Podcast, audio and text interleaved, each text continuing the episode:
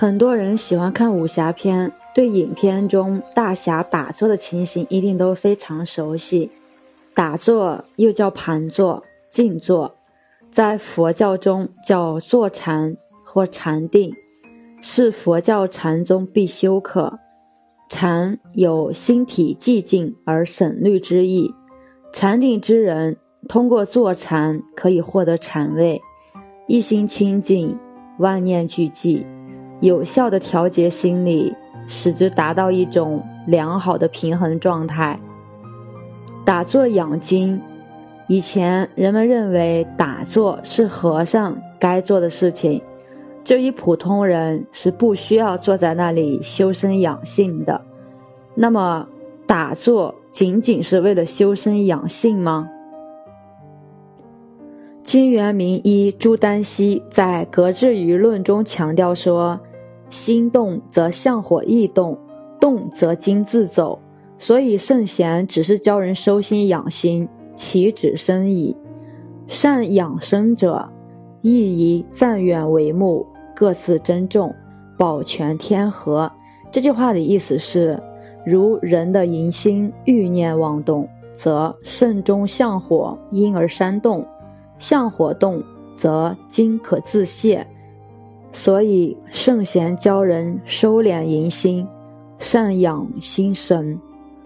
圣贤教人修身养性，是源于人抵抗诱惑的能力比较差。无论是上古的人，还是现在的人，在外界的各种各样的诱惑面前，很少有人能做到目空一切。能做到目空一切的人，精就不容易流失，心神安定。则寿命就比较长，而那些易被外界诱惑的人，维持生命根本的精难焉，寿命自然就短。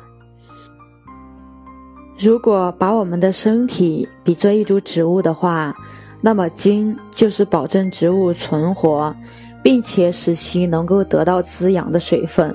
水分充足，植物就会郁郁葱葱；水分少了，植物就会打秧如果没有水分，那植物就会死亡。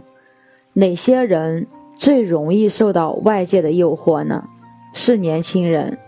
年轻人正当生命力旺盛的时候，在他们的意识当中，人活着就应该玩的心跳，生活才会波澜起伏。加上电视、网络、游戏、手机。平面广告等影响，因此较经历过世事、成熟稳重的中年人，或是饱经沧桑陪爱人、孩子，或是散散步和朋友谈谈心；老年人则是和儿女聊聊天、谈谈工作生活中的事情；而年轻人就不一样了，他们没事就去蹦极、打游戏、看恐怖片、坐过山车等。在生命力旺盛的时候，尽情的纵欲，纵欲的后果就是元气衰败丧失，精神颓废萎缩，生命精华过早丧失，不但身体衰败，智力也受到严重的损伤。面对各种各样的诱惑，我们应该怎么办才能固精呢？最好的办法就是打坐。静坐可以成心，与古医学中心定则气顺，气顺则血通畅，精气内足，正气强盛，强身除病的观念一致。古代养生家十分重视静坐养生，养生贵在动静结合，一张一弛。静坐养生，尤其是入睡前的静坐。被许多养生家认为是凝神静气、驱逐除病的有效方法。人每天除睡眠外都处于动的状态，这是人体各器官负载运行，无法放松。静则相对动而言，使人体得以松弛。静坐时，脑海中原来活跃的意识活动渐渐趋于平静。全身精神慢慢松弛，直至深度放松，使大脑得以充分的休息。大脑是人体的司令部，全身各脏腑的活动会随着其功能的加强而更加协调有效。静坐可以改善全身的体液回圈，补充脸部皮肤的水分，增加其营养，变得容光焕发，头发无黑，眼睛清澈。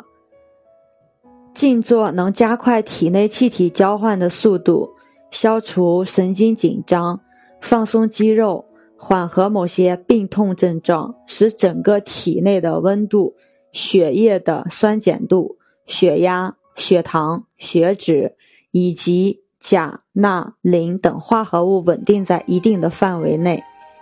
实践证明，静坐有助于肺结核、神经衰弱、心脏病、头痛、失眠等疾病治疗。另外，对增强耐寒和消化能力很有好处。静坐以临睡前为宜，人们白日劳作，到了晚上。在入睡歇息之前，如果能闭目静坐一段时间，会把一天在劳碌之中分散的精气神回聚于本体之内，并在静坐调息的过程中疏通自己的气血经脉，特别是使疲劳的大脑神经松弛下来。人在一天的工作与生活中，难免有各种不愉快的经历，在晚上入睡前静坐。可以渐渐让自己进入一种恬淡虚无的境界，让自己平静地进入梦乡。睡前静坐的具体方法是，在临睡前的洗漱之后，盘腿而坐，或坐在椅子上，或双腿盘坐于床上，双手上下叠放，双目微闭，唇微合。舌顶上颚，全身肌肉放松，呼吸畅然，逐渐入静。随着呼吸的渐渐变慢加深，心脏的跳动也会相应减慢，使人的思维由兴奋状态转为平静状态，并逐步进入一种似醉非醉。若有若无的超绝状态，静坐者会觉得外界的声音逐渐消失，宇宙一片清净，自然而得视乐之妙味。做完后，互搓双手，使之变热，再按摩面部以活血。只要持之以恒，定能获得有病治病。无病强身的效果。一般每次静坐不少于三十分钟为宜，初恋者时间可以先短些，日后渐渐加长。